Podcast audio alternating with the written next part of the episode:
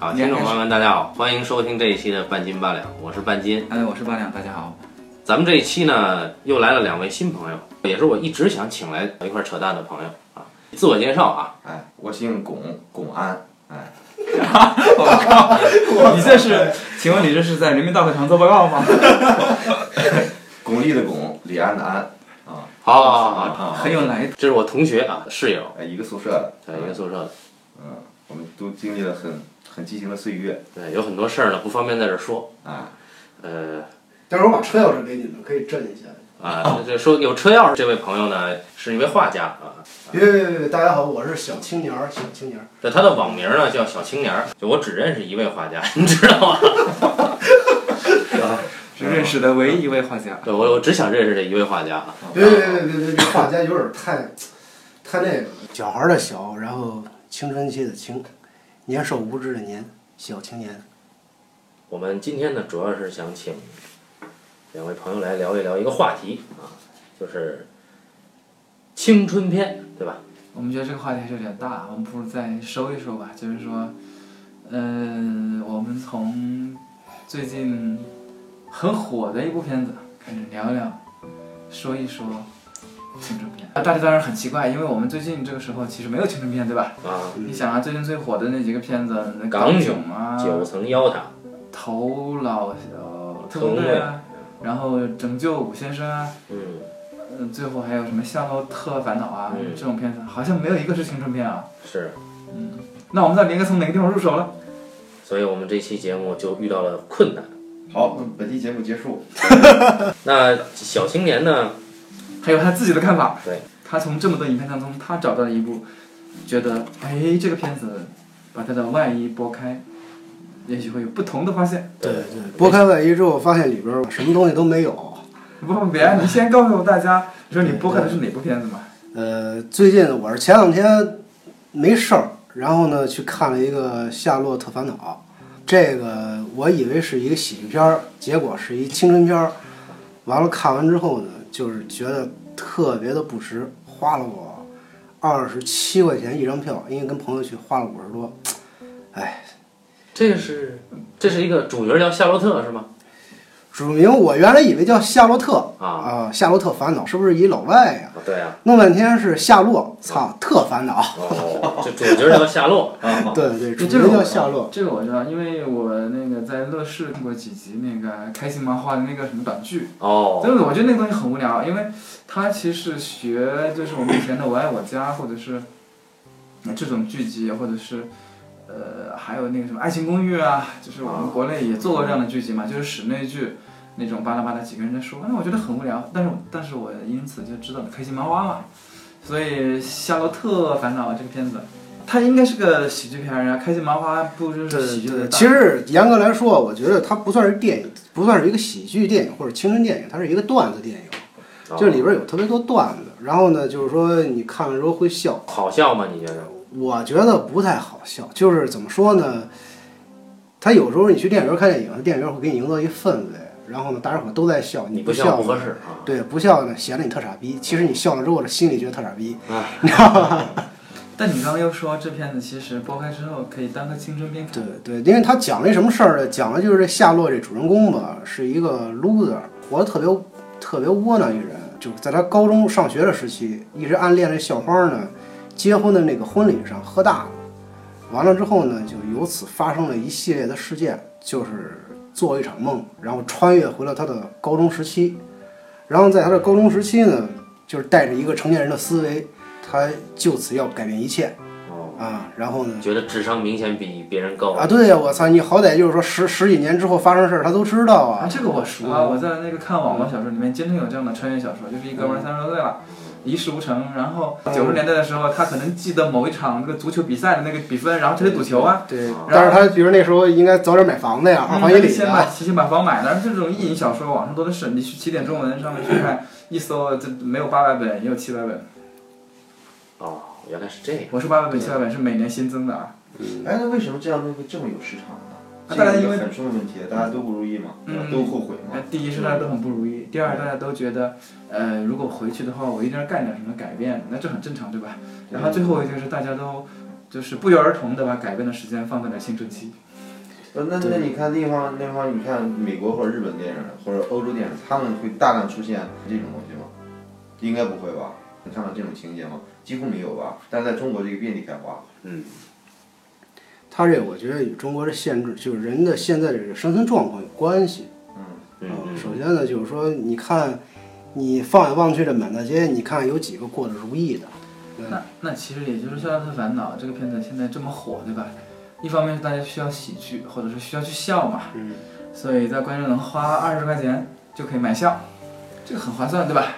呃，还有一点就是说，他这个这个电影呢，其实属于一个意淫的一个电影，就是说，你看，你带着一个成年人的思维回到了十几年前，你可以改变你的一切，就你改变你青春期，就相当于你改变你的未来嘛。啊，然后呢，就集体的集就是观众等于集体去影院儿，然后呢就跟着电影一块儿意淫一把。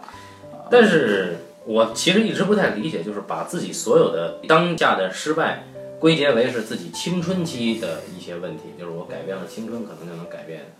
就他他们总是总是在讲啊，如果我回到高中的时候会怎么怎么样，就为什么不界定一下小的时候呢？嗯你的意思就是从八岁开始吗？对，不再往深了，三三岁看小是吧？对啊，啊，八岁看老，往年轻了吧嘛。这也有一种可能，就是嗯就是资本运作的人觉得，如果你弄个八岁的片子，嗯，呃一方面是就没有性了。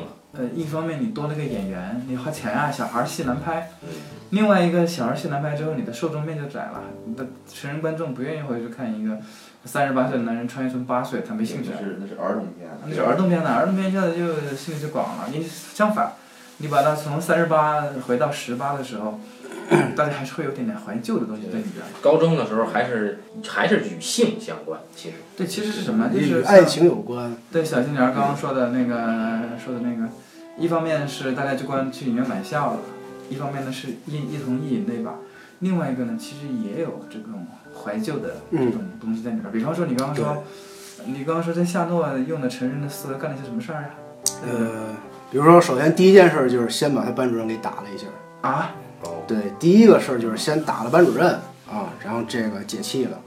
完了之后呢，就是想一些办法追校花，就是他那个，你看，在现实世界里边，校花是嫁给了一胖子，就是一个，呃，我这个当然不是说这个咱们老巩同学这种胖子啊，老孔是肌肉，对啊，对，不是说老孔同学这种肌肉男，是一个就是发福的非常臃肿的有钱的一个胖子。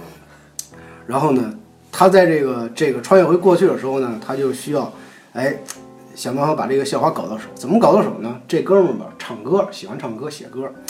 他突然有一天在这广播里呢，就给这女孩儿唱歌。咱们这高中校园不都有那广播校园广播台。校园广播台，呃，然后呢，从里边就是唱歌，在这个去唱这歌之前，他在家里边唱这朴树的，就找这个磁带，嗯，找朴树的磁带，突然发现这个时候朴树还没火呢，没磁带。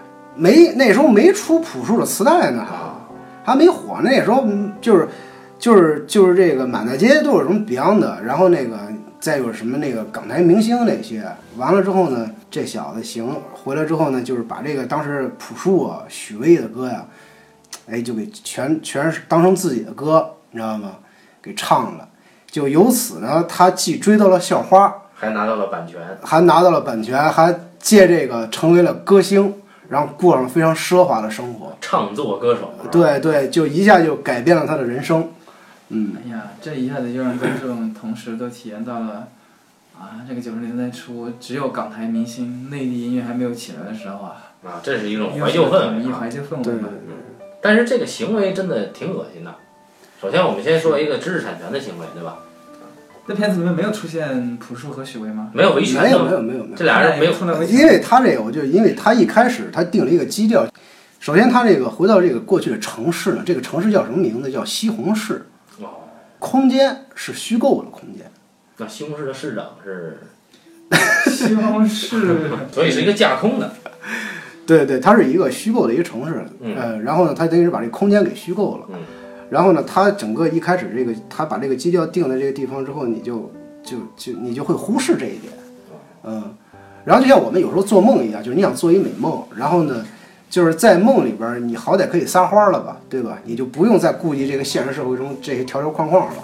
我既然是在梦里边儿，我我好歹我得说了算一回啊，是吧？然后所以说他这里边儿就可能一般观众看来就不会觉得这个事儿有什么。嗯啊，所以就是这个片子其实是让观众爽的。对对嗯完全是关嗯，呃但我觉得他也有他的进步啊。你看我们之前的那些青春片，因为我们之前已经聊过青春片了，对不对？嗯，那之前的青春片，不管是左耳啊、匆匆那年还是青春，都是在缅怀，最多也是缅怀逝去的青春，对吧？让观众虐的。要么就是说跟观众一起怀旧，经历了某一段青春嗯，或者说缅怀逝去的某一段青春。但咱这个不一样，咱这个高级进步了，咱这个不缅怀了，咱在过去改变一切。咱有个主动性，你知道吗？之前都是被动的，你只能接受青春，对吧？嗯这不一样了。根据我们这个，我们都是受过马克思主义教育的人，对不对？嗯我们有个主观能动性进去了，这变成这变成一个，这变成从一个被动的接受，变成一个相互之间的一个作用的过程，这高级了，一下子。那这哥们儿回去就除了干点这个自己的事儿以外，就没干点有用的事儿，他就没有对对对，你错了，这就是有用的事情。一个人改变了自己的命运，他就是以这发挥的主观能动性，这就是最有用的事情了。这刚才老巩说，就外国啊，外国有没有这种穿越回去？其实有。很多对那那有未来啊不就是？那么他回到过去的时候，因为尤其美国，它有一种英雄主义的情怀在。你回到过去的时候，你不只是说我为了个改变个人生活去做了一件什么事儿，他有一个理想，或者说他有一个偶然去会去触发到一些与他利益并不直接相关的大事，嗯比如说救了肯尼迪，他按他这个时间的话，他可以改变九幺幺，对吧？哎，那请问这哥们儿有没有打电话给美国人民说九幺幺就要来了，你们赶紧防防这个飞机啊什么的？还是这哥们儿间接促成了九幺幺？没有没有没有，他唯一改变的就是改变了自己的命运，哦，还挺自私啊对，自己合适得。了。然后把到了校花，嗯，然后赶走了现任的妻子。哦，还把他媳妇儿也赶走了，你想，他那个在现实世界里边，媳妇儿是当时他的高中同学，一直暗恋他，就是他不喜欢人家，对他不喜欢人家，嗯，对，在那电影里边成功的让他的哥们儿去追到了他的媳妇儿啊，然后他自己成功的从一个官二代手里边抢夺到了校花，你要说这个意淫吧，就是返回过去，咱们这儿有个，就也是一个，呃，回到过去的意淫片，《伴我同行》，机器猫嘛，对吧？啊，那也是机器猫帮那个大雄，但是为什么我们觉得那个好像也很有意思呢？就没有没有你这种，没有你刚说的这这种，这个半斤说的这个低级或者是恶心的感觉。伴我同行其实是缅怀，根上是缅怀，但是那个年代嗯一直陪着你，守望着你。不不，我说伴我同行是故事内部的那个大熊嘛，他也用了各种各样的手段，对吧？啊他他也想意淫，去追那个小静嘛，他也那其实也是意淫，对吧？嗯进进香是吗？那是。但是没有一次成功吧？哦，对他就是不成功嘛，啊，但他最后成功了。就是你看他最后成功，他是怎么成功的？他是靠这个，就是靠手段，还是靠他的这个？当然了，就是是是开挂的，还是靠努力的？那大雄属于那种开了挂也没法成功的那种，对吧？所以我们就能够接受。还有一个土拨鼠之日，嗯，土拨鼠是？他他可以发现这一天可以无限的循环。嗯当他一开始他觉得这个事情不习惯，然后逐渐他发现他可以利用这些事情做成很多事儿。但他最想做的事情就想追上他的女搭档，但他发现他无论如何利用这些手段，他都追不到他女搭档，嗯，然后他才放弃了这些手段，他开始改变自己的问题。对寻找真正的意义。那这里面这位主人公他有没有改变自己了？这位夏洛他就没有反省过自己，就是最后反省了嘛，最后醒来之后反省，就是最后到影片差不多快快快快结束之前吧，他就最后就是在这场梦醒之前，他就是已经很功成名就了，什么都有了，但是过烦了，就是真的就富人病，你知道吧？就是那种过烦了，啊然后就开始就开始追忆他这个，就是他在想，就是他曾经现实生活中什么是最美好的，就是什么钱也有了，也成功了，曾经瞧不起他的同学也天天都哈着他，给他当司机，给他当助理啊。那个时候你看他觉得很空啊，他就决定最后呢就去那个找那个他现实生活中那个媳妇儿，也是当时在梦里边他那个啊一直追求他暗恋他那个那个那个女孩儿被他踢开的那个，啊，对，被他被他踢到他朋友身边那个马冬梅啊，然后呢，最后找到他，然后喝了一碗这个茴香西红柿面嗯，啊，然后呢，对，决定还是还是还是这个女人比较好啊，然然后呢，然后他就跟他这个这个女人的老公现任老公呢，就是他曾经一个好朋友嘛，嗯就是带着好朋友去那个游戏机房打游戏机，然后呢就跟他这个朋友说，他说我把我所有的一切都给你，你把马冬梅给我。然后那个哥们儿呢一气之下打他一拳就进医院了。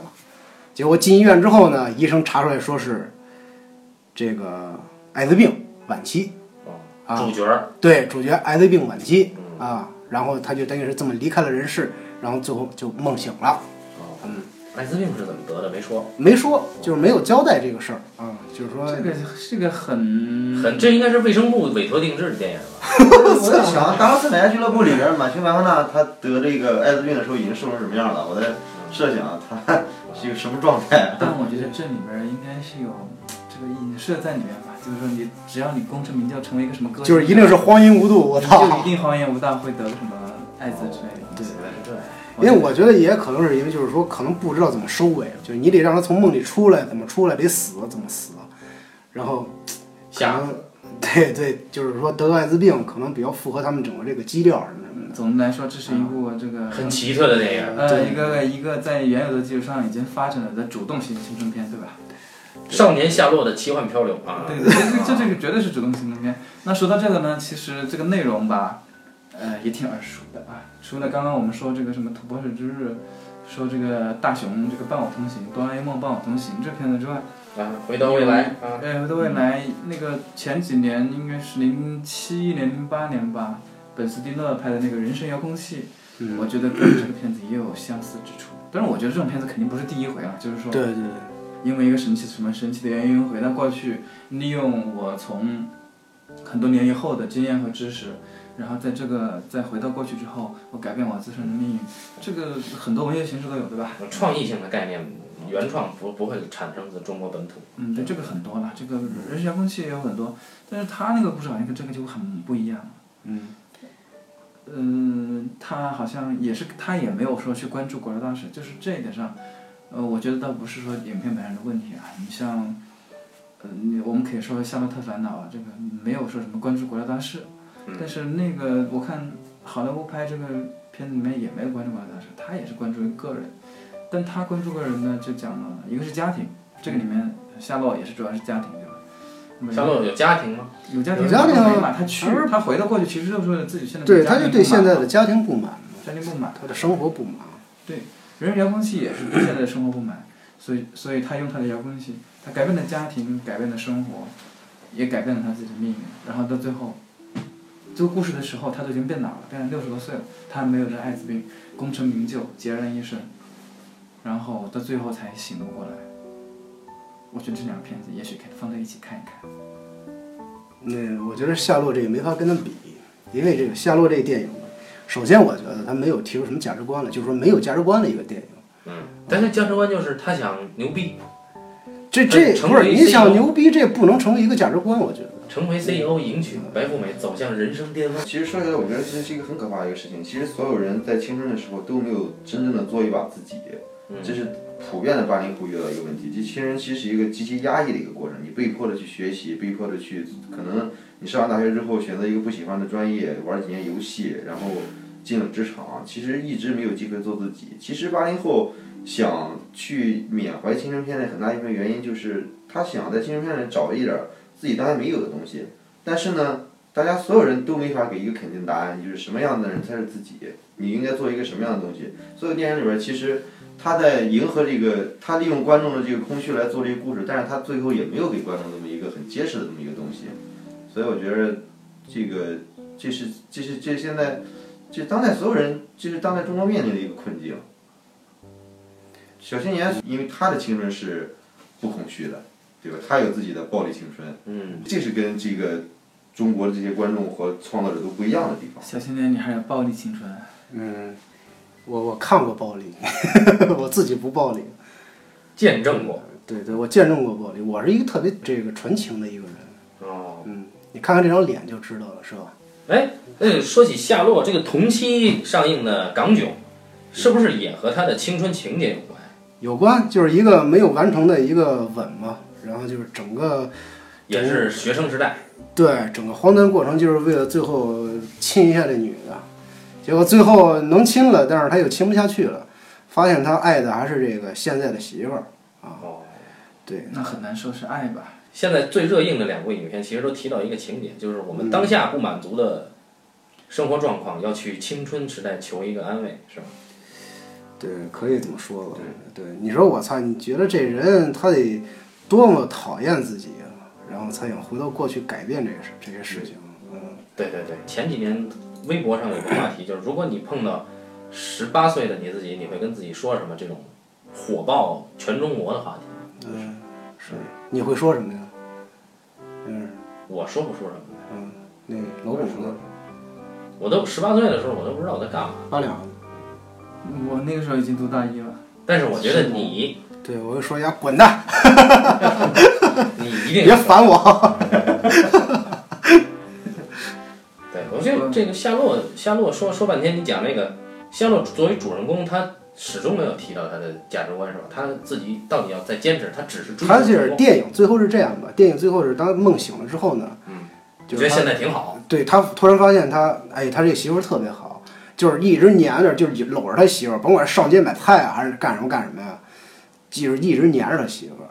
然后呢，等于是他最后又进入一个一个主流的那种的价值定义，然后又是正能量的，你知道就是反正我看到最后这个，我就觉得吧，有点，说实话，觉得有点恶心，你知道吗？那这不就相当于是一个中年男人出了一次轨，然后突然觉得哎自己的媳妇儿挺好，要回来的这个过程。对，所以我们的大陆的主流观众就是这种审美取向，是吧？这印证了我认为大陆的主流观众都是傻逼的这个结论。嗯，我们也不能这么想，你就放在五十年前吧，六六六年还是哪一年的时候，呃，戈达尔拍的那《狂人皮埃罗》，是吧？狂人皮埃罗。皮埃罗，然后周末的时候，老也是一一模一样，就跟港囧里面是一样。嗯。这个自己呢，本身没什么很高的地位啊，很普通的一个白领，老婆家里很有钱。嗯。每一到周末都要去岳父家里面去待着。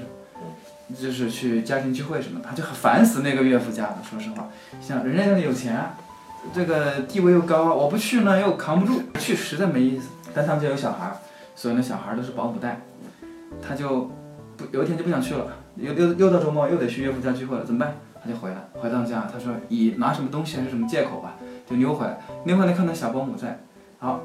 那那个两个人开始调情，观众以为这两个人会发生什么吗？No，他俩什么发生？片中说我想离开这儿，小保姆说嗯，我也不想做小保姆，我也想离开这儿。然后两个人一起走了，私奔了，你知道吗？然后拎着枪就出门了，拎着枪开着车走了。走完之后，咱走完之后跑了一圈，哎，也不知道该去哪儿。后来去了那个到巴黎郊区的时候，第二天到巴黎郊区的时候，说找个朋友那儿聚一聚。到了朋友那儿之后呢，那儿有段很经典的一段，就是一段跳剪嘛，就是他们发现屋里面就是收纳他们住的那哥们儿死掉了。也不知道是被他们俩枪打死了还是怎么回事，因为那一段跳剪完全是混着剪的。我们看到他俩开了枪，也看到那哥们死了，但就是没看到顺序的过程。然后，但是人死了怎么办？跑路吧，警察要来。然后他们俩就从楼上嘟嘟嘟又爬下去，接着跑路。就两个人开的车一路向法国南部狂奔，整个周末直到他们俩 game over。这是五十年前法国人就干这个了，已经就是还管什么什么回归家庭，没那回事儿，我爱跑就跑。这个你要跟他拍摄的年代的特点有关。实际 还是一个，而且戈达尔本身又是一个如此激情澎湃的一个左翼左翼创造者。你就觉得他那个就，就是咱们这两个片子当然是主流嘛，主流当然是比较假惺惺，对吧？就是说不管你这个家庭怎么怎么样，你最后要回归家庭，家庭你稳定了，国家才稳定嘛，对吧？但是实际上是我们现在社会缺缺乏一种批判和反思的行为。那戈达尔他他是。他大多数片子一般都会有一个批判的对象，他的愤怒有能得以发泄。这大家在看他这个影片，在行为上宣泄的同时，他能反思。可是咱们这个呢，没有任何批判的对象，就是意淫。你这个只能是意淫啊，因为你最后你回归家庭这个东西，这个价值观吧，呃，其实并不是我们为什么这么多人反感，因为其实不是小青年你一个人反感，我在网上找过一些。夏洛特烦恼的一些评论，包括在知乎上也争得很厉害。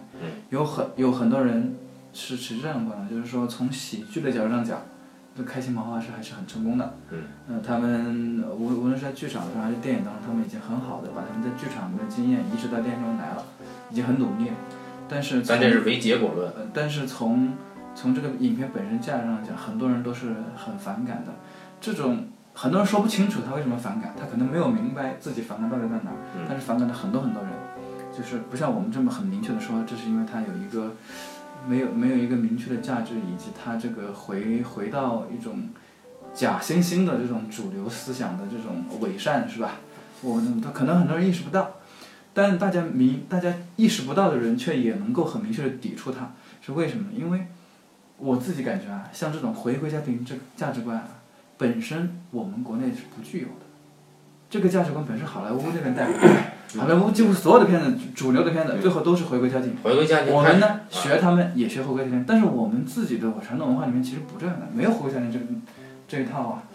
我们就像二十几二十年前的我们的华语电影都没有这个东西。你其实其实从家庭观念上讲，好莱坞回归家庭，它是源自它的清教宗教对清教徒的理念。但是我们其实中国自古以来的家庭包容性非常强，嗯，对，中国没有说去叛家的，都是把所有的东西都往家里包，于是这个家的概念越来越大。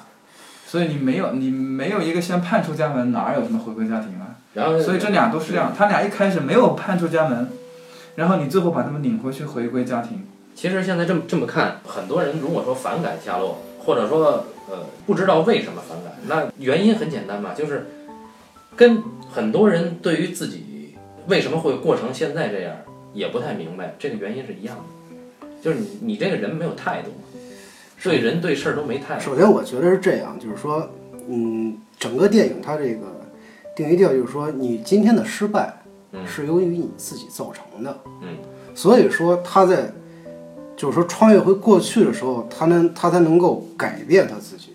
其实我觉得这是这其实是是是一个很大的问题，就是你今天过成这样，咱们如果说说的悬一些，就这是命运决定的，就是你的命运不是你能控制的。我之前也跟你常聊这个事儿，就说每个人的命运不是他自己控制的，就是你能控制，就是人能决定有多少东西，人能决定的只是你的态度。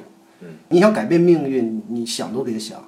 我操，这命运是一个太大的东西了，你你改变不了，你只能改变你的态度。但是呢，整个电影它告诉你，就是说你可以改变你的命运。然后你回去之后用一个特别，我觉得是一个特别龌龊的一个手法，即使就是说它满足了广大观众的淫欲，但是呢，我觉得这个依然是有有问题的。其实就是说，就是我们今天大多数人对今天的现状都不太满意。咱先不说有钱人，大部分人对自己的现状不不满意。然后如果说你要真给他一个机会，他回去，他能改变吗？其实未必能改变。然后呢，就是说一个国家的这个国民的生活到底怎么样，其实是由是有很多原因造成的，就是你自己只是其中一个很微小的环节，有国家制度，对吧？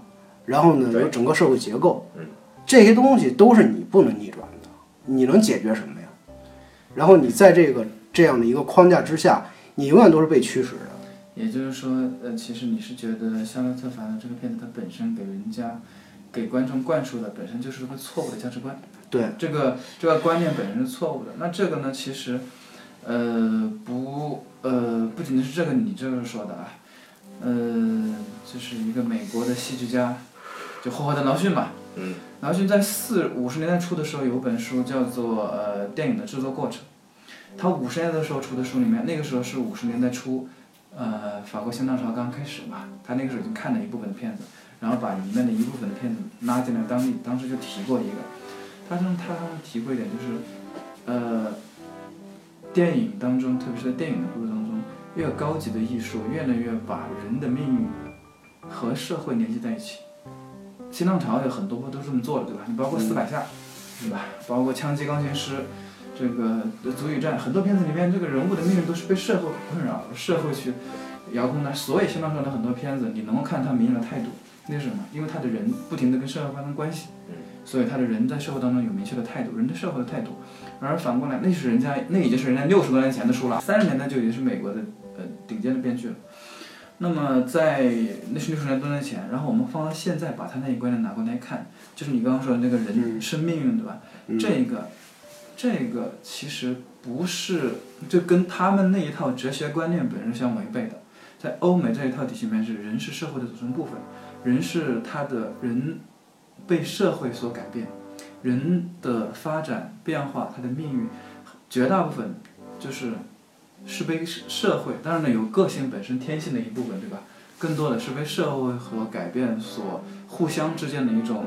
斗争对吧？人和社会之间的斗争，最后形成了一个人。在你刚刚说的这个片子，就是《夏洛特烦恼》这个影片当中，人跟社会是不发生关系的。人只跟人他自己去做斗争去改变，对吧？你包括你刚刚说的好几个夏洛，他回到那个过去之后，他都是在以具体的人为目标，嗯，是吧？他不以某一种态度为目标，啊，人通过自身的奋斗改变了命运，这是什么？这是这其实很典型的，我们以前从我们的哲学，就马克思主义哲学里面说的“人定胜天”这一套主。观能动性。对主观东西就是人只要自己努力和改变什么，但是欧美人已经不这么看，他们觉得人是社会当中一体嘛，他们不这么看。然后当当他这两种不同的观念放在电影当中的时候，我们电影里面就是人和人的斗争，就是人和人在不停的斗。那么就那个欧美的影片当中就是人和社会在斗争，然后人一旦和社会斗争，你就得有态度，对不对？嗯人就必须有态度，然后就有明确的价值观。而我们在人和人，人对人是不需要有态度的，其实是人对人只有强势和弱势之分，或者有对和错之分。其实人和人之间很都很难有对和错之分，对吧？他更加谈不上态度。这也就是为什么你刚刚说，而而这种人和人之间这种冲突吧，在电影当中一而再再而三的表现之后，观众习惯了看这种东西之后。观众当然不会说有态度，或者是人对社会的人的社会敏感性会更加的差，对吧？对社会的态度，你刚刚说的人态度就会越来越弱，越来越弱。对啊因为在电影当中他没有看到这个，嗯在生活当中他就更加的会认为说啊，我人的什么成功失败都是我自己的，跟社会没关系。那我为什么要关心社会了？我不用关心他，对不对？我为什么要表现我的态度呢？我为什么要对别人负责呢？所以就两个结果，一个是他永远不知道自己为什么过得不如意，不如他自己的意；还有一个就是，他这个不如意是用什么来衡量的？所以这个片子最后真正要讲到一个顺序的结尾的话，应该是他永远都对这个东西不如意才对，因为他回去也是个个人的过程嘛，你始终是人和人冲突，然后在过去人和人完成了这个人和人冲突之后，你出来之后依然是这个人和人冲突，他不会两他和那个马冬梅之间的关系就不会有缓解，其实，但这个过于复杂，我觉得可能对于观众来说他找不到找不到一个、呃、这个可以让他们寄情的点。但是，与其是现在这种主流的意淫青春片大行其道，我觉得还不如像上次聊的，咱们聊的那个前几年的那个青春片，就是一种对青春的缅怀啊，或者说是一种无奈啊，更多的是，你比如说《致青春》，所有人成长之后，可能再也回不到原来这个点了，甚至那些年都有这种所谓的擦肩而过之后的这个遗憾，但是遗憾就已经是遗憾了，没有必要去改变这个遗憾，做这个意淫。但是现在呢，卖的这么好的这片子，其实都有这个所谓在青春把未完成的青春重新完成一遍的这种这种意义。那么它其实已经很很不现实主义了。如果用马克思主义的语境来说的话，这个其实已经完全脱离了现实。就是说，就算他主人公比过去的那种类型的青春片多了主观能动性，但是这个主人公本身做的这件事情是脱离了他的社会的，脱离了这个背景的，嗯，所以说它那城市是虚构的嘛，虚构的一个空间。就是西红柿。嗯，对，嗯，它那不叫黄瓜。但其实关于这个青春啊，那上次我们聊完之后，我就在想，国外是不是有类似的青春片呢？后来我觉得，其实他们跟我们不一样，是有个什么呢？就是我后来有想过，为什么我们的青春片集中爆发在这一段时间？呃，其实我们过去有没有青春片？有。有啊，你比方说那个八十年代好很一系列的那种讲文革的那种片子，那其实又也是种青春片，相当于谢晋他们那片子吧。到八十年代的时候，我回忆我七十年代我一个年轻时，那其实也是青春片，是第六代出道的时候，其实都是拍青春片。还是拍青春片，就是王小帅啊，对对对那这个这个东西是源于什么？后来我就明白了，就是我们国家这个这个这个集体主义，对吧？嗯。所以你不管你是生活在海南岛，还是生活在黑龙江，你不管是上海还是新疆，你从入学七八六六七岁开始，一直到二十岁，整个这个过程，人的轨迹基本都是一样的，没有区别。它集没有体记忆它是个集体记忆的东西。你你上海人经历了什么，你新疆人也经历什么，就没有个性那，都没有个性的。所以这个集体记忆可以消费。你是举举个例子，有有一年那个我小时候是在我因为我在长江中下游嘛，嗯我们八十年代末九十年代那个发大水，嗯洪水，哦洪水的话呢，洪水也就我们中下游的中下我们我们长江边上的人的事儿，对吧？跟其他人没关系。但是你说真的没关系吗？有，后一来方有难八啊，方啊八援。方支援，然后我就说我们那儿就收到了各种各样，因为在学校里面是吧，就收到了各种各样的捐来的东西嗯。那很多地方就是从什么北京、黑龙江那边这种状态是吧？所以他们跟我们过的是一样的日子。我们这儿发水，他们也知道；他们那儿发什么，我们也知道。就是说，你没有什么不是共享的，没有什么区别。但是你放在国外就不一样了。放在国外呢，就是可能这个，就像我们昨天前天看那个《头脑特工队》嘛对，你住在北边的人，明尼苏达州明尼苏达的人可能在玩冰球，这边的人就就可能就不玩了，这这就不一样。人家想讲究说每个地方不一样，当然了，也有一样的。那我有一段时间就看法国电影，像什么《再见童年》或者是一些其他的就是回忆少年时候的片子，都是在神父学校里面，或者是那种那种宗教学校里面是吧？就是大家统一穿的那个小孩嘛，也是统一的记忆，他们也有，就是可能在四五十年代吧，嗯，可能他们的教育那个时候模式还有没有放开也是一样的，所以我是觉得，等我们的集体主义思潮过一段时间之后，也许那个时候才能够出现百放百花齐放的情况。我我我我是这样觉得，我觉得他这个现在，比如说这一两年出了那么多的青春片，就是刚才那个谁八两说这个有这个集体的记忆，但是呢，我觉得就是说这么多的青春片在贩卖青春的时候呢，他们集体喊了一个青春的口号，然后我觉得就即使你在一个呃同样的时间段里边儿，基本上都是经历这个校园，但是呢，它是有差别的，嗯，就一个比如说就是呃就是一个班里边儿。这么几十号学生，他们你看是在一个同样的空间里边，但是他们其实在经历不一样的青春。然后就我们在说青春片的时候，青春片到底是就是说青春到底是在讲什么？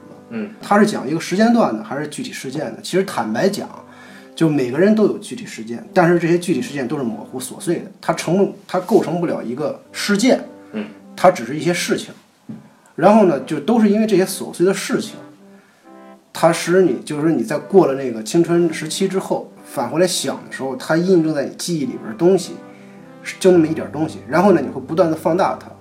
然后这个放大它的过程呢，有这么几种因素。第一个就是主流这个就是媒体的这种主流向导是有一关系。比如说像电影、青春电影都会说，我操，你经历青春一定要谈场恋爱，是吧？然后一次失恋，失完恋之后一定是喝得酩酊大醉，然后大街上马路牙子上各种打滚，是吧？然后更牛逼的就是说你要开次房，堕次胎。你像你像这个胖子，他就没堕过胎，是吧？对，啊，对，对，我坚持生了下来。对，然后然后就是我觉得就是说他他这个东西就是我们已经把青春概念化了，就是说像看看很多欧洲的电影，比如说就是你与青春有关系的题材的电影，啊，比如我特别喜欢，比如说说五三年当时那个费里尼拍的《到哪儿》，包括后来侯孝贤拍的《童年往事》，然后《风归来的人》，然后日本包括那《花园的天空》，其实他们都是在讲青春，但是青春不一样。贾樟柯早期的那个小五。任逍遥其实也是在讲一个小县城的青春，他没有指证那是一个七十年代还是八十年代，就是小五他没有说他一定是一个七零后或六零后，因为和站台还不一样，站台它有一个明确指向，是一个时间段里边的。然后其实你看到的他是一个什么？他是一个他就是一个年轻人，就是年轻人什么状态呢？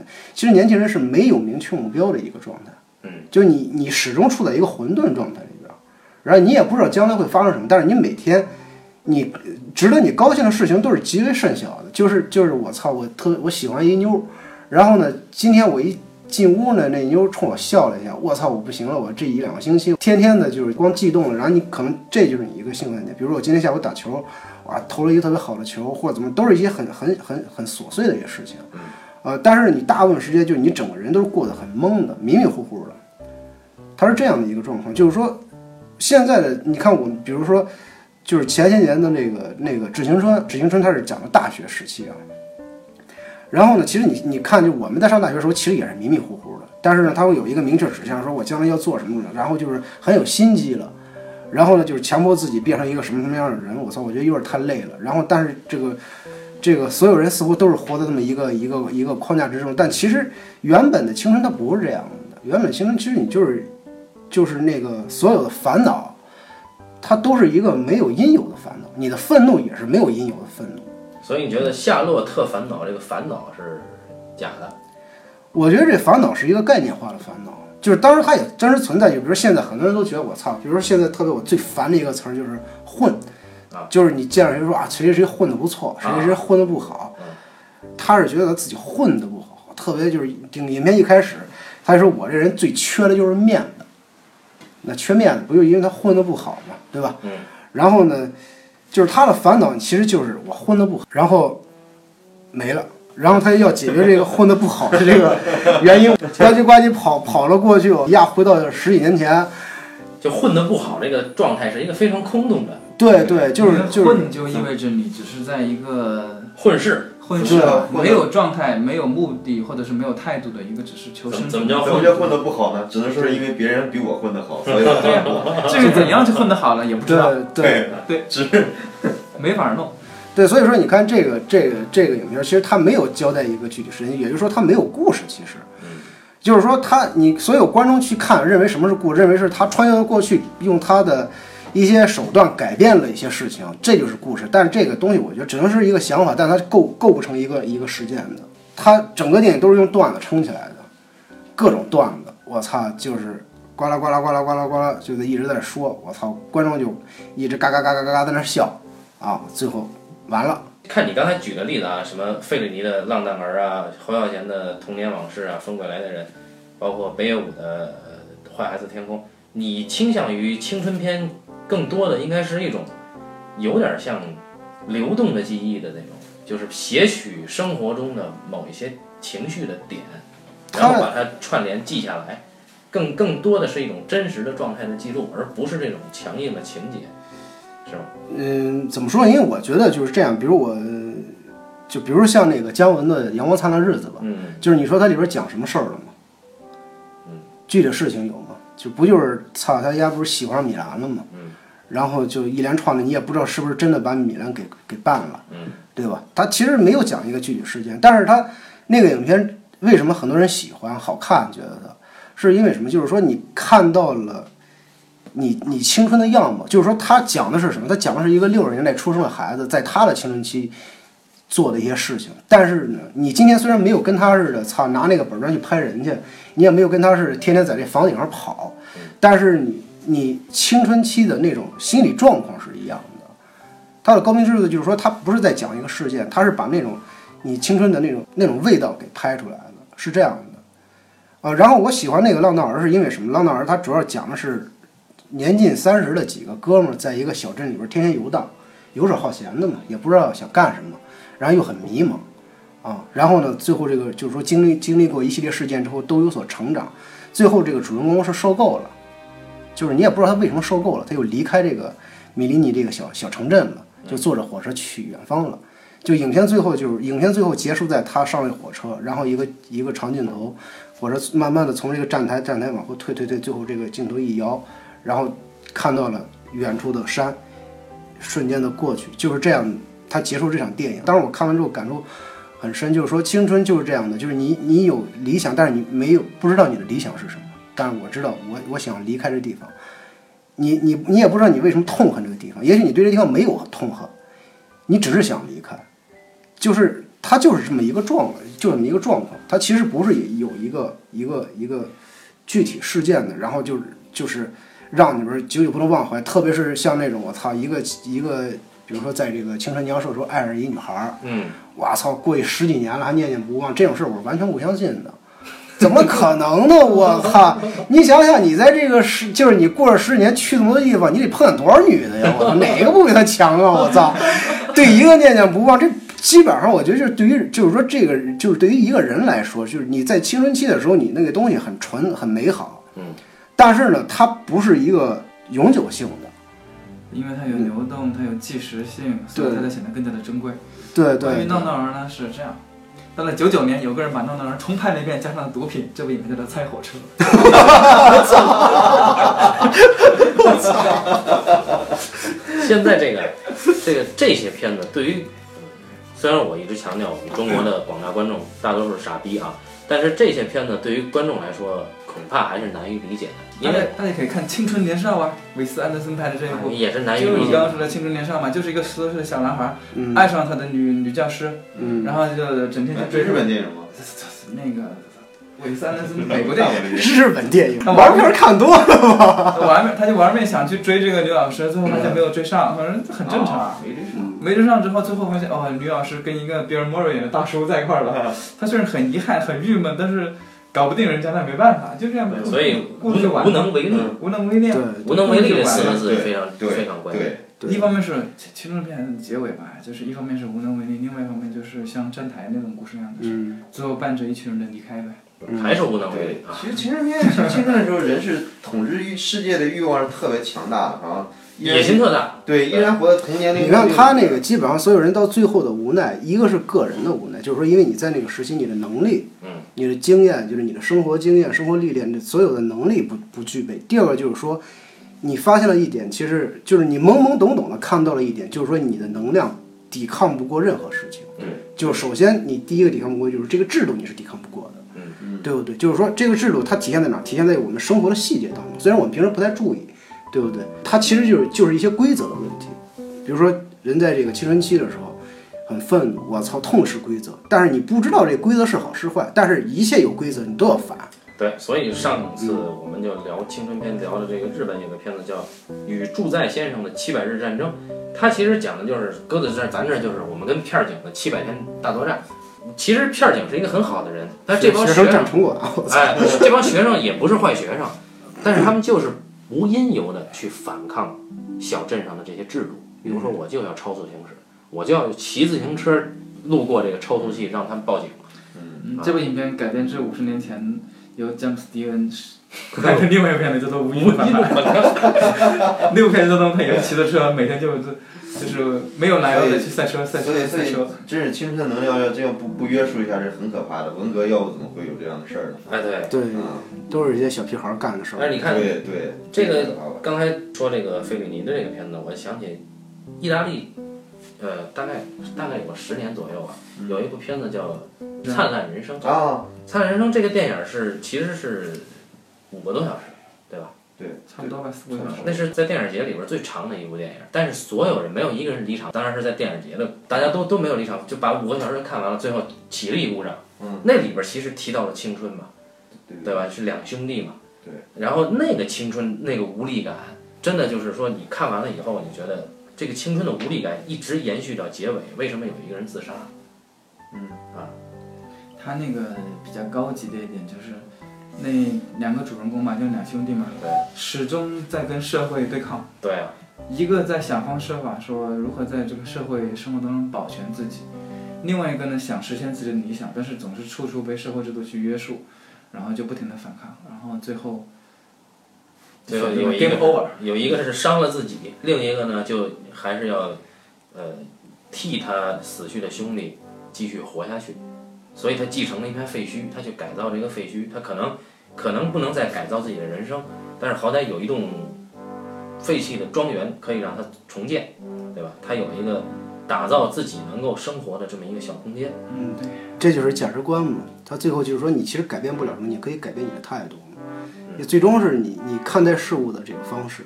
对对它里面有两个，一个就是呢，呃，这里面那个故事当中其实是有三个人，一个是一个兄弟俩，另外一个是弟弟的妻子，是吧？然后弟弟的妻子呢是个革命主义者，他是个革，他是个革命者对。革命的目的，他没有想好如何去建设，或者是如何想实现一个完整的世界，因为他还太年轻，他还不知道世界到底怎么样。他想到的就是第一，我要反抗，我要去破坏。破坏而哥哥呢是另外一种，他觉得，嗯，既然我不能去搞破坏，不能去搞革命，但是我可以在这个加入这个强力机构当中，用我自己的力量去干一番大事业，就成了警察。就成了警察。嗯但是发现这个路也走不通，就是说，你不管你使用这个革命的手段走不通，你使用国家暴力手段也走不通，最后只有哪条路走得通？只有弟弟作为一个医生，他弟弟他选择了医医医治大家，对吧？从另外一个方向去走这一条路，那这就涉及到胡适这个改良还是革命？哎，对，但是但是影片其实说的其实这么回事，就是暴力是为了政治，但是那个政治的终点其实是人的人的人的良心嘛，就是其实是这个。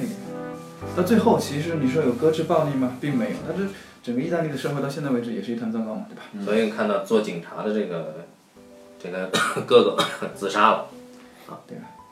左景山的哥哥自杀了，然后那弟弟的妻子想革命的人，最后成了革命通缉犯，流亡了很多年，然后最后只有这个弟弟一个人坚持了下来。如果说他也是一个青春片，那么他把青春外延扩展到了整个人生，都是你无能为力。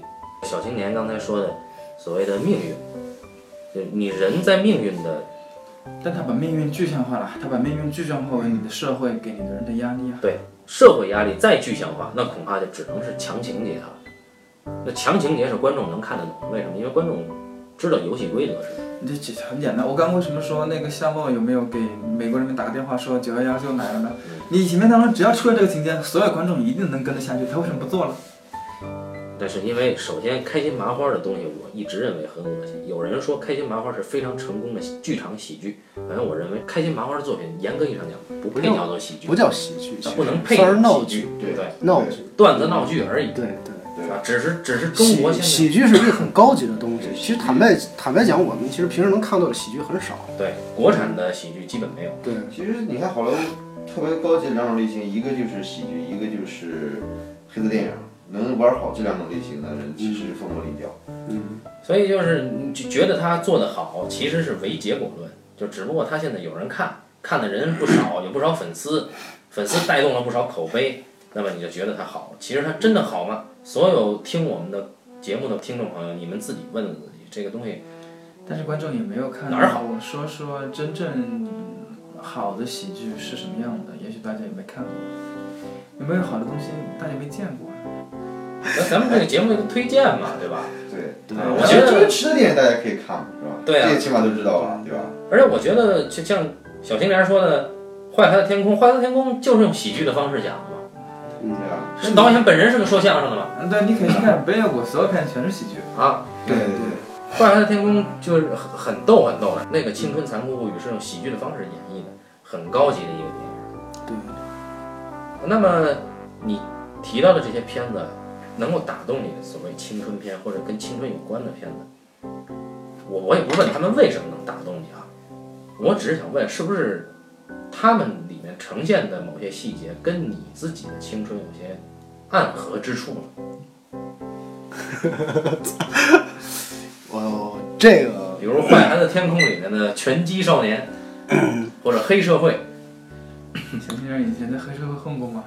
我我们中国不是我我黑社会的跟他混过，不是我其实没有混过黑社会，但是呢，就是说，其实，在我们那个三线小城来说，严格意义上来说，那不叫黑社会，嗯，那就是混混。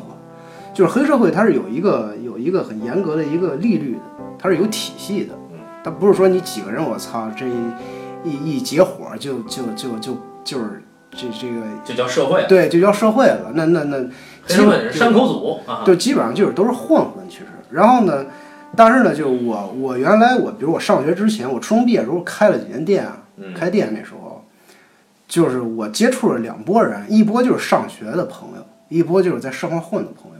我基本上就算是一个中间状态，就这是是什么店？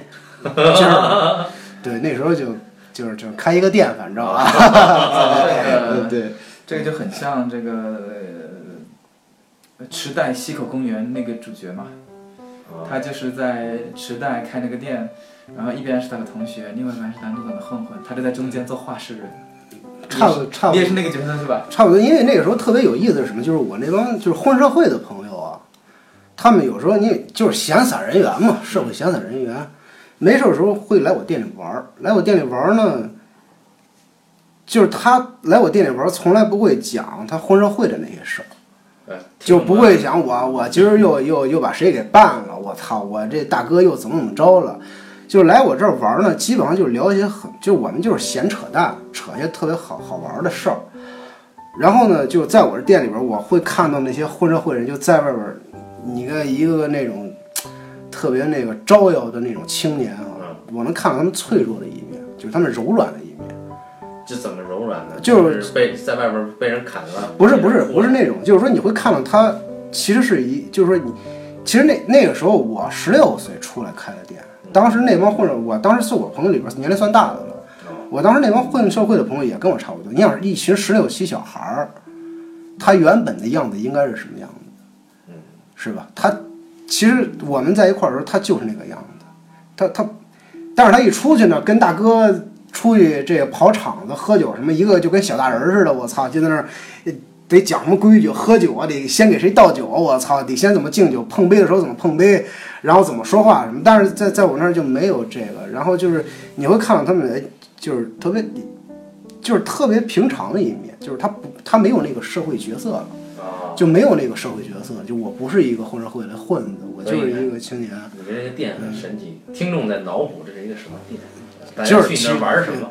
不是，其实就是一服装店，对对对。当时我开服装店，我自己设计，我妈做衣服，然后呢，你来设计服装样式。对对，我来设计，然后自己去批发这些布料，然后呢，我妈做出来然后卖，是这么一个店。然后呢，呃，再一波就是一些上学的朋友，上学的朋友就是老实巴交的，就跟这个老巩似的，就老实巴交上学的一帮朋友，就是哎他。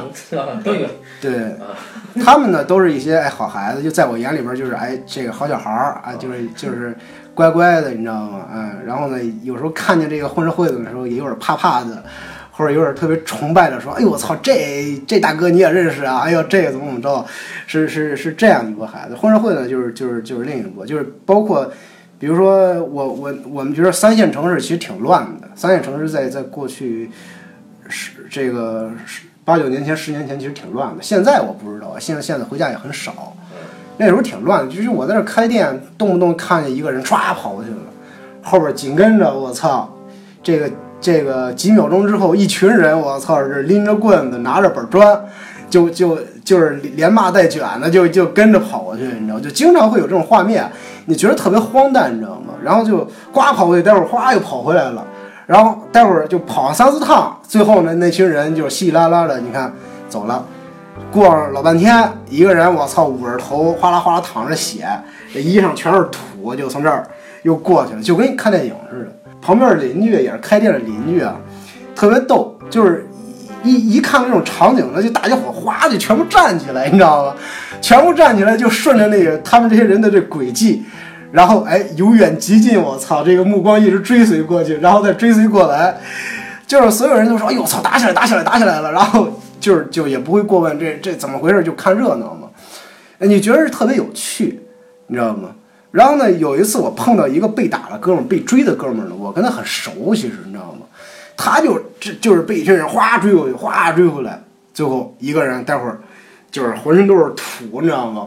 哎，就是晃晃悠悠的跑我店门口来说：“哎呀，我操，我在这歇一会儿。”我说：“怎么回事？”哎，这这这啊，没事儿，操，就是就是你觉得就特别逗，就很荒诞，你就是老老你说现在看吧，就觉得我操这个事儿是大事儿似的。你搁在那个十来年前，就三线小城，就是常见的一些事儿，你动不动就在大街上看的。就是一群人打起来了。你的青春跟大家不一样，相当于，就大家在经历考试、复习、啃书的时候，你在这，我在看人打架呢，在开店，啊，然后天天看电影。所以你看，你看，就是我当时看那个侯孝贤的《童年往事》的时候，它里边不有这么一个，有那么一场戏，就是在一街口，他们等着要要要要揍一哥们儿嘛。那哥们儿就是看是五秒骑摩托车不跑了吗？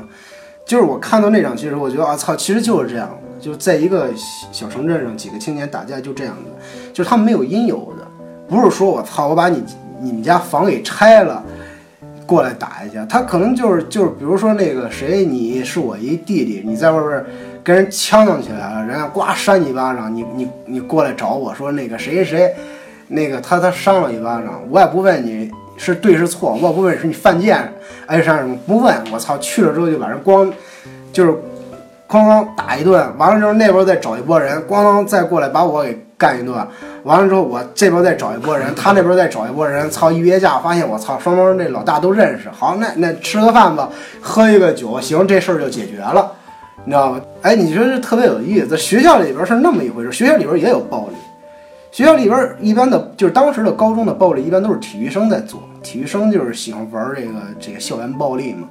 一般这个体育生呢，他跟这个外界社会混的人呢都很熟，啊，就是那种就是说那个这个半文半痞的人吧，就是就是然后半个学生半个痞子这种人，身体又好，对，身体又好，然后呢，这个又又又是一个学生，他也不是天天在外混啊，就偶尔的，因为在当时在我们那是这样的，你呢出去打架，比如你是一个混子，那时候我们那当地的这个出租车呢是那个天津大发啊。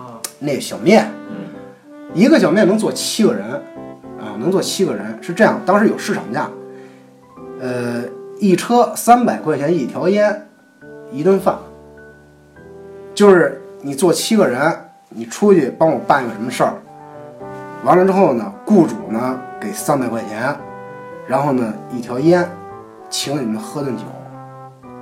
啊，就就就这个，一般去混社会的，当时，反正我当时接触大部分混社会是从农村到县城去的人，啊，啊，就是农村的小孩儿不想上学了，我操，然后呢，你发现这个去城里边儿，因为农村孩子觉得自己土啊，什么也没有，我操，你去城里城里咱混社会，哈，又能搞姑娘，啊，然后呢，你弄得好还能弄一手机，是吧？就当时是很多混子混，当时那混子是怎么住呢？当时我们家是住平房的时候啊，我们那条胡同里边有很多这个出这个房子都出租，就出租给这混子。这一间房子可能一个月五十块钱，住七八个人。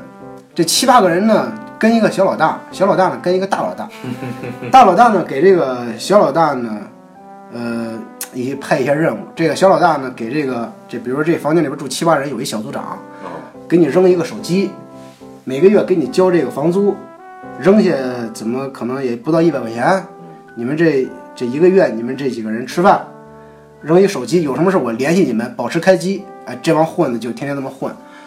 我操，这钱要是没有了呢，找点饭辙子去，他就出去找事儿、找茬去。你比如说在路上啊，看着几个人，看人不顺眼，过去碰个瓷儿找茬，把人打一顿，管人借点钱，哎，就是这么一个生存方式。嗯，然后呢，就搞姑娘特别逗这事儿，搞姑娘特别就当时那地方那高中吧，有些这些女孩呢也是特别的不太喜欢这个这个清纯的校园生活啊，就喜欢在外抛头露面的啊，想做一交际花的，然后呢就跟这个盛况混子搭熟了，搭熟了之后呢，然后这混子肯定就说，哎，姐们儿，唱你这身边有没有这个特别好的姑娘啊？就是哎，看着有不错的姑娘啊，一块认识一下，喝个酒，我操，就带着出租屋去了。反正我听说过有这事儿，就是什么弄一个女女孩儿来，在这屋里边住一星期，这七八个人就轮一遍，啊，然后就是没有说是大嫂和弟妹之分了，就是轮一遍，然后就跟着他们在那儿混，就是很糜烂。但是这是一个社会现状，但是这个现状呢，它是别人不愿看见的。嗯我们的电影市场恐怕也不能允许。是，就是，就是你说这个青春它存在吗？它存在。然后呢，后来过了多少年之后，多少年之后，我有一年回家，跟我弟弟吃饭，我弟弟说啊，我前两天见那谁谁谁了，也是我们当时的认识一个混社会的一个小大哥。我说干嘛呢？他现在开出租呢，啊，变胖了很多。那时候很帅，啊，那时候长特别帅，一米八大个儿，也挺壮。现在呢开出租了，然后呢就过得很不好。然后你就发现这人，你要混混一圈回来之后，也是一个。就是那个最后开出租了，就是你觉得也混得不咋地，但是呢，他那生活呢，你说不上好坏来，因为他当时我弟弟我说你你你人家你坐人车你给人钱了吗？他说我给了他没要，就是一开始上车的时候他他又装作不认识我弟，你知道吗？就是那种后来认出来，认出来之后就是很无奈的就说哎，下车的时候也不要也不收你钱了，就是就是你会看到这个东西吧，让人觉得特别有点有点。唏嘘。哎，对，有点唏嘘，就像那个《坏孩子天空》最后的时候，那个那个小马就问那个心智，就是那个心智问那小马说：“我们是不是就完蛋了？”啊，小马说：“我们才刚开始呢，对吧？”就是就是我有时候常常回回去时候，我就常常会看，有时候会看到那些人，我常常会在想，就是当时他们也很风光啊，就是我们在青春年少的时候啊，古惑仔呀，就是有点横刀立马那感觉，就是一个人拿一棒子在胡同口一站，那边一群人，这边一个人威风凛凛的，我操，最后被人追得满街跑，然后也是很嚣张的。你看这现在回去之后，就是就是，有的是混社会混点钱了，但是因为吸毒啊什么的，嗯，也都赔进去了，也没几个做正经事儿的，有的可能还混的还成的，就是，就像老巩这样的，对对对对，像龚老师这样的老婆孩子热炕头，我操。唯一的遗憾啊。对，然后就是你看我们所看到的青春电影，它都是被概念化的东西，就是说，一方面我们可以说它是在讲主流的，就是群体的一个青春记忆，是吧？但是我们也有别的青春，就是说你不能把这个东西一棒打死，就是这就是青春了。你像，你看《致青春》也好，还是看这个《小时代》，咱就不说了啊。像这个什么《匆匆的年》也好，他好像就是给青春有一个定义，就是青春就是这样，我操，然后就是一定青春有美好的，然后有凄婉的，就像郭敬明当时写那个小说一样。我小时候也看过郭敬明当时那个《梦里花落知多少》，我也看过。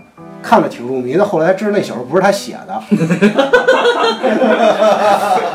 但是当时我看的时候啊，是一个什么感觉呀、我觉得哎，写的真美，就是我会觉得他写的特别美好，但不是我的生活，就不是我们的生活嗯，它是一个被我们美化了的一种东西，就是说浪漫化的东西。你当时愿意消费它，我当时看的时候，我们是很羡慕的，我们会想，哦，原来人家有这样的青春，对啊，操！我当时羡慕是我操，羡慕死了。当时我羡慕是我操，他竟然有俩俩俩妞儿都喜欢他，我操，怎么这么？而且他描述那女孩又特别美说我操，怎么那么好命啊这哥们儿，我我操！还有，他还描述了后来那哥们儿去了广告公司，身着几万块一套的西服，怎么怎么样。我当时心想，二十多岁刚出来工作就能这样吗？当时我那叫一个羡慕。现在我知道了，那次他太收敛了。你看他现在都二十多岁了，几万块都看不上，你知道吗？对！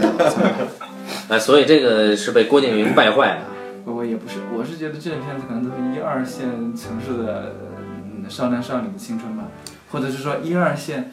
我看的这些青春片里面，我觉得这些年轻、这些青春、这些小孩儿吧，或者是说故事当中这些十七八岁、十八九岁的少男少女，他们应该都是一线、二线这种城市里面这种校园里面的风云人物级别，你知道吗？都是那个级别的。对，而我们，就我们平时经历的，就是其实是属于三四线，我可能已经是五线了啊。我们那是五线小地方，因为我读，嗯、比如说高中可能是在四线城市里面，然后更小的时候可能是在五线、六线啊那个地方。没线了，对，没线的都已经没线了。那么当我读完高中，你不是很近的，我们先不说现在回去，嗯，就是我读完高中，高中毕业，因为我是城呃四线城市读你就从无名村到了四线，对，当我回到无名县无无县的时候，然后我骑着自行车在那个乡村公路上，西红柿大道。对闲逛的时候，看到五六年前，也就是我读初中一二年级跟我一起玩牌的哥们儿们，还在那个店儿里面在玩牌的时候，我就会你觉得时光错乱？不是，当我十三四岁的时候，我跟他们每天放学完之后在那儿打牌。那个时候，等到我十七八岁，也没读多久，对吧？好像也没读多久。读完高中，从城里回来，骑自行车经过，他们几个人还在那儿打牌。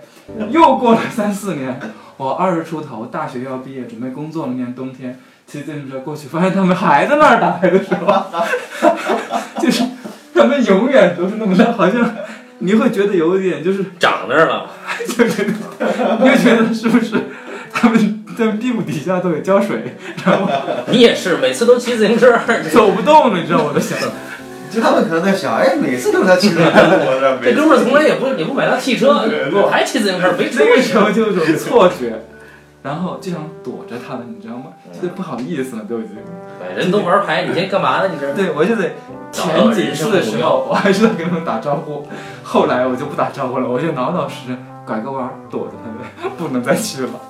就是你会很唏嘘，或者是说，还是会蛮多想法的，觉得很很怪异，或者是很很惊悚。哦，那种惊悚就觉得，一方面会觉得啊、这才是真实的生活，或者说那个时候你是完全意识不到生活每个人生活是有区别的。然而当你几年过去之后，你想想哦，其实人和人之间的这个生活差距其实很大。我们现在群里面可能就是讲的这种讲的那种是什么生活，至少也是我所在的高中，也是那个四线城市的高中里面最风云的那几个人物的故事吧。最低也是到那个程度了，他们可能甚至不是四线吧。我看现在的片子里面，就像左耳这样的片子，在厦门拍，那也是二线城市了。嗯，其实甭管几线，我觉得这些东西都是像小青年说的，都是被提炼之后，然后是一个模型放在那儿。但是这模型背后是什么东西？你你基于什么组装的？那都是很无趣的规则。这东西你该该这么组装就这么组装了。总之就是这个背后既没有态度，也没有价值观，最后也没有说我我对我的青春有什么反反思，我只是回去了青春，就就这两个字就值它能上一趟院线。我是想说这个这个这个，就是我们我们的所谓的青春电影啊，只是在谈青春，但它不是在谈生活，这是有问题的。就是你不要忘了，青春是什么？青春只是一个阶段，它是你生活中不不必不可少的一个阶段。就是你经历过，你也会过去一个阶段。就是说，就像你的你的成年、你的老年，都是一个阶段。就是说，我觉得就没必要非得把一个青春歌颂的那么的绚烂和美好。就是它它是你生活的一部分。但是我们就是现在所看到所有的青春片，是是是把你的青春给割出来了，你知道吗？嗯，就是他他把这个青春给割出来，他脱离了你你本身了，然后把这个东西放在这儿，然后供供各种人来欣赏它、玩玩味它。其实我觉得这是不对的，就是说你你你这个青春这条线，就是你他很快就能走过去了，然后你能有的人能留下什么，有人其实什么都留不下。有的人真的就是那种每天都如此，到了年龄上班了就没有什么，其实就这样。大部分人生活其实也都是这样的。重要的是，是你是是在说说生活，还是在说这个青春这个这个概念这个词儿的概念？就是比如说你像这个这个这个画的天空也好，然后还是这个风归来的人也好。其实他说的就是这群人的一个生活状况，就在这个年龄阶段，在这个社会结构之下，在这个时期里边，他的一个生活状况。嗯，他没有脱离开，他没有脱离开，就是他不会把你这，比如说像《风归来的人》，那个那个叫阿青，是吧？就是那个钮承泽演那个阿青嘛，他不是喜欢上那个女孩了吗？喜欢上女孩之后，他一直也没表现出来，他除了交代了他跟那女孩有时候去去看个电影啊什么什么的，他一直也没表现出来，最后也没说什么，最后那女孩走了，他也没说什么。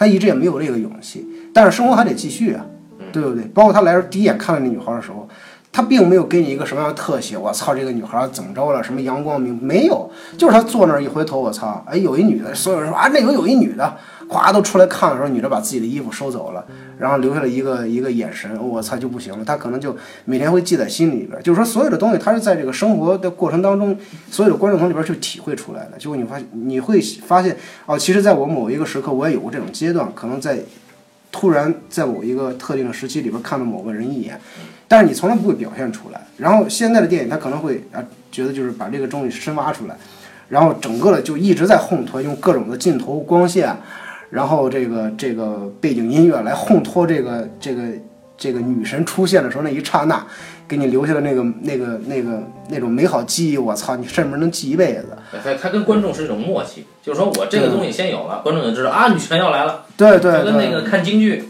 啪来个锣鼓点儿，你就知道是怎么回事儿一样。对，那么观众就像狗一样，听见 听见敲盘子你就饿了，其实你并不饿。现在观众已经，我们已经找到一种更加高级、更加直接的方法，都不需要用音乐了。我们要弹幕电影，只要大家在前面吐槽说前方高能，所有人都知道后面要出现什么东西，你知道吗？一群弹幕在前面划呀划，划呀划，就是层层有文字，以后音乐都不需要了。哎，所所以就是我们请青春片专家小青年，我操，别别别别别，还有动作片专家不带这么骂人了，我操。董安啊，来做客这一期的半斤八两，来其实就是通过夏洛特烦恼来聊一聊我们认为的青春片应该是什么样，或者说我们怎么看待现在的青春片，我们有什么态度？呃，之所以我们有这么多话可说，主要是因为我们还是呃有有很多态度啊，我们也希望大家呢也能一起有一些态度。那么这样的话呢，能正至少能你能跟自己说你在曾经在这个社会上活过啊，这是这是态度是你的证明啊。